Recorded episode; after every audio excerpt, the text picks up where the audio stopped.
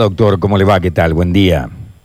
Buenos días, ¿cómo les va ahí en Córdoba? Muy bien, muy bien, nos va muy bien. Bueno, ayer vamos a empezar por el, por el final, ¿no? Ayer el presidente de la Nación dijo en enero vamos a tener 10 millones de argentinos vacunados. Hoy escuché en una radio de- oficial, en, en- en Radio Nacional, que sería en febrero, o sea, lo han corrido un mes por la duda. ¿Es posible que entre enero y febrero tengamos 10 millones de argentinos vacunados cuando todavía físicamente no hay una sola dosis de la vacuna en Argentina? ¿Cómo lo ve usted? Es factible entendiendo que el Ministerio de Salud ha desarrollado una estrategia de vacunación, un plan con lineamientos técnicos, como se hace habitualmente con cada vacuna.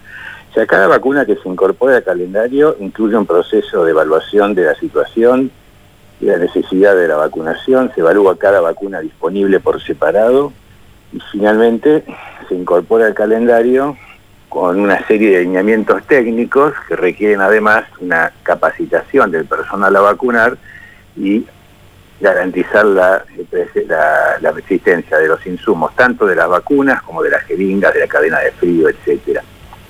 En todo esto se está trabajando en este momento y lo único que faltaría es que llegue la vacuna. La- las fechas variables son porque no está, no se puede precisar cuándo va a ingresar la vacuna al país.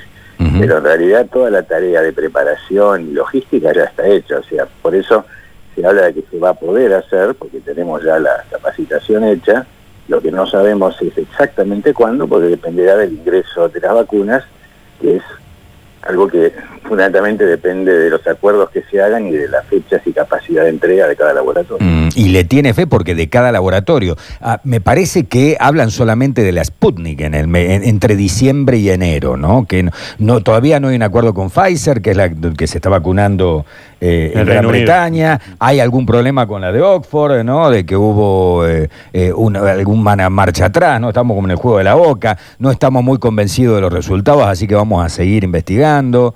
Eh, No, vamos a aclarar algunas cosas. a ver. Primero, sí va a haber más de una vacuna porque en esta situación, con el número de vacunados que se requiere, ningún laboratorio tiene la capacidad de producir vacuna para toda la población de un país. No hay ningún país que vaya a tener una sola vacuna.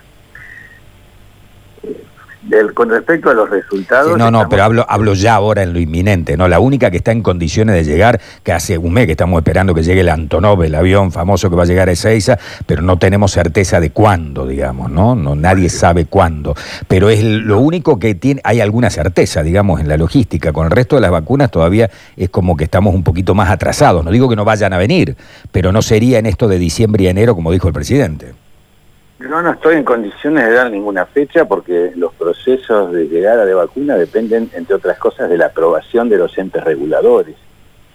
Es eh, ANMAT tiene que aprobar la vacuna, eh, lo tiene que hacer FDA, lo tiene que hacer EMA en Europa. Fíjense que hasta el momento las vacunas aprobadas, la vacuna de Pfizer en el Reino Unido, hay una presentación de varias vacunas a, a la FDA que todavía no se aprueba. Este no es un problema de Argentina, sino que el mundo está viendo los resultados de las vacunas para darles el marco de aprobación para que puedan ingresar. Entonces, hay que tener un poco más de paciencia, esperar que todo este proceso se cumpla para que recién ingresen las vacunas y ahí hablaremos de fechas de vacunación. Por supuesto, hay un tema en el cual yo personalmente no puedo meterme, que es en qué eh, cuál es la situación de los contratos actuales.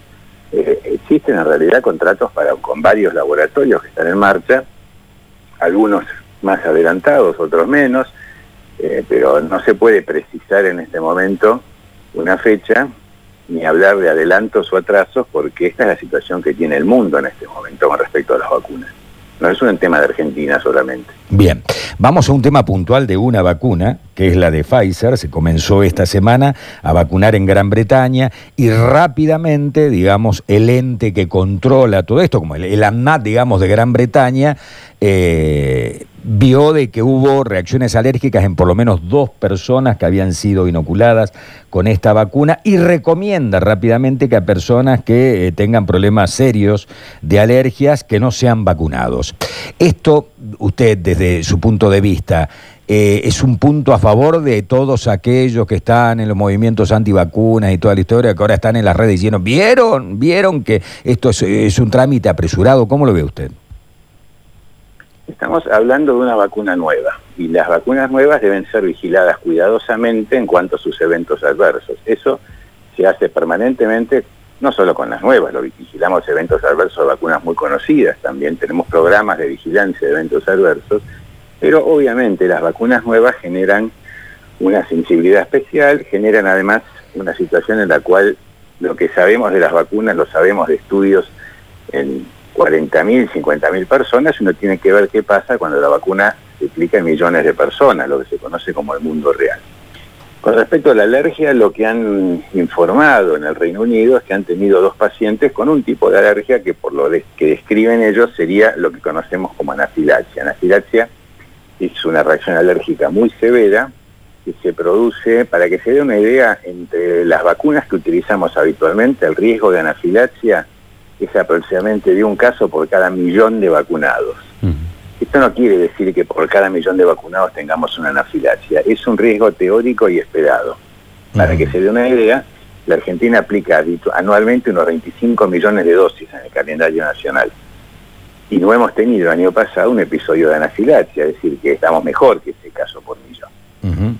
Ahora, cuando uno habla de vacunas y alergia, hay algunos datos a tener en cuenta. Hay un paciente que recibió, que demuestra tener alergia a una vacuna, no debe recibir la segunda dosis de la misma.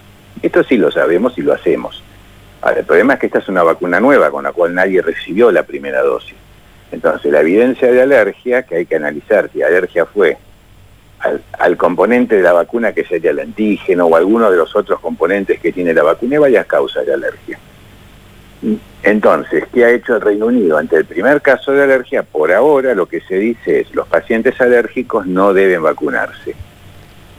Si usted, en realidad, cuando hay Pero alérgicos a qué, ¿por qué? Espere, espere, espere, que le explico porque si no me van a entender. Sí. Si usted, un paciente alérgico, por ejemplo, alérgico al polen o alérgico a algunas otras de estas sustancias, sí se vacunan. No es una contraindicación, lo que se hace es vacunarlo en lugares donde se pueda atender algún tipo de complicación. Y en general no surge. O sea, lo primero que hay que decir, los pacientes alérgicos pueden recibir vacunas, salvo algunas que los profesionales de vacunación se van a encargar de decir al paciente que no se la dé. Eso con las, toda la vacuna de calendario.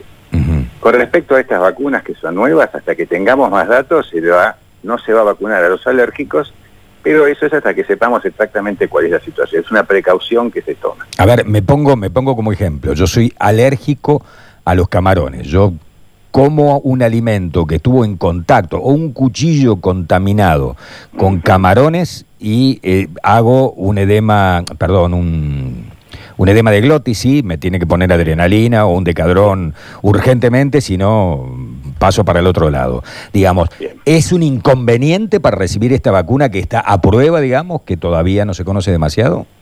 En el momento actual yo diría que es una contraindicación, porque usted tiene un antecedente, lo que llamamos alergia severa. Porque una cosa es que uno tenga una alergia que consista en que tiene un poco de rinitis, congestión nasal o alguna, alguna urticaria leve. Este es un caso que en general no preocupa en la vacunación. Cuando lo que tiene es edema de glotis, es un, este es un evento grave, como bien dice usted, y ahí hay que tener más cuidado. Preveo que en, en este caso no usaríamos esta vacuna hasta que nos aseguremos que no tenemos más problemas con eso. Bien. Pero, por ejemplo, ¿usted ha recibido alguna vacuna en los últimos años? Y en los últimos años no, pero tengo todo el calendario de, vacunas. La, de la gripe, digamos. que Ah, la de la gripe sí, me la pongo todos los años, nos ponemos la vacuna de la gripe. común. Usted es una demostración que las alergias, algunas sustancias, no se cruzan con alergias a la vacuna. Usted, puede usted no puede comer camarones, pero puede recibir vacuna de gripe. Eso es lo que nosotros tenemos que definir. Como no lo sabemos con la vacuna de COVID-19 nueva, por ahora usted no se vacunaría hasta que definamos si el problema es la vacuna o el problema es usted. Entonces, usted es un alérgico severo que sí puede recibir vacunas porque no hemos visto que las vacunas que le damos no generan, hemos identificado su ORG, ¿no? Pero no, tiene, no tenemos problema con las vacunas. Ahora, cuando llegue la vacuna de calendario, cuando llegue la vacuna nueva, probablemente usted no lo vacunemos hasta que tengamos más datos de seguridad. Ahora, con esta vacuna, sí pueden a lo mejor hacerlo con la Sputnik si no genera reacciones de alergia en personas eh, que empiezan a, ser vacunadas. Eso habrá que ver a medida que se vacune. Bien. Eh, doctor Stecher, eh, estamos los, el mundo ante la expectativa en esta situación inédita de la llegada de las distintas vacunas. Y eh, por ahí nos sentimos que estamos en el medio de una pelea que puede ser o hasta política o hasta comercial de, de laboratorios. Digo, por estas idas y vueltas que sí, que lo bueno, que lo malo. Eh, ¿cómo, ¿Cómo lo ve usted? Está bien que estamos, insisto, en una situación absolutamente inédita y que, que se quiere resolver lo más pronto posible. Pero hay un poco de esto, hay una batalla comercial y política en las buenas y las malas noticias que aparecen. Hoy en día se, habla mucho que la agenda lo ponen los medios o lo ponen los partidos. Yo les voy a recordar una cosa. Cuando Jonas Salk inventó la vacuna para ya por la década del 50, se negó a patentarla porque consideró que era un bien de la humanidad. Obviamente estamos en otras épocas. Los laboratorios, algunos lo que dicen es que van a reducir, sus ganancias o no cobrarlas por un tiempo, etcétera. El, problema obviamente es que alguien tiene que producir la vacuna y ese alguien tiene que tener una ganancia. Entonces aparecen los aspectos comerciales, que cada laboratorio quiere promocionar su vacuna, quiere mejorar sus ventas. Esto es inevitable, porque los que producen vacunas son laboratorios cuyo objetivo es tener ingresos. Y eso es muy lógico. ¿Quién va a hacer la vacuna? Si alguien tiene que hacerla y si alguien tiene que ganarla. Después, en esta situación pandémica, esto genera mucha más repercusión. Pero a la hora de elegir la vacuna, cualquier país no va a mirar los aspectos comerciales, ni políticos, ni partidarios. Lo que va a mirar, va a llamar a sus comisiones nacionales de inmunización, que Argentina tiene la suya, para que evalúen la vacuna y le digan, esta es la vacuna que necesitamos, esta no la necesitamos. O sea, todo esto que se está armando alrededor de competencias comerciales, de laboratorio de países, termina cuando los ministerios de salud seleccionan las vacunas. Y eso se hace en base a evidencia científica. Claro. Bien, lo tenemos que despedir. Lamentablemente sí, sí, nos no dijo que se tenía que retirar a esta hora, así que vamos cumplimos, a ser cumplidores, ¿eh? somos cumplidores.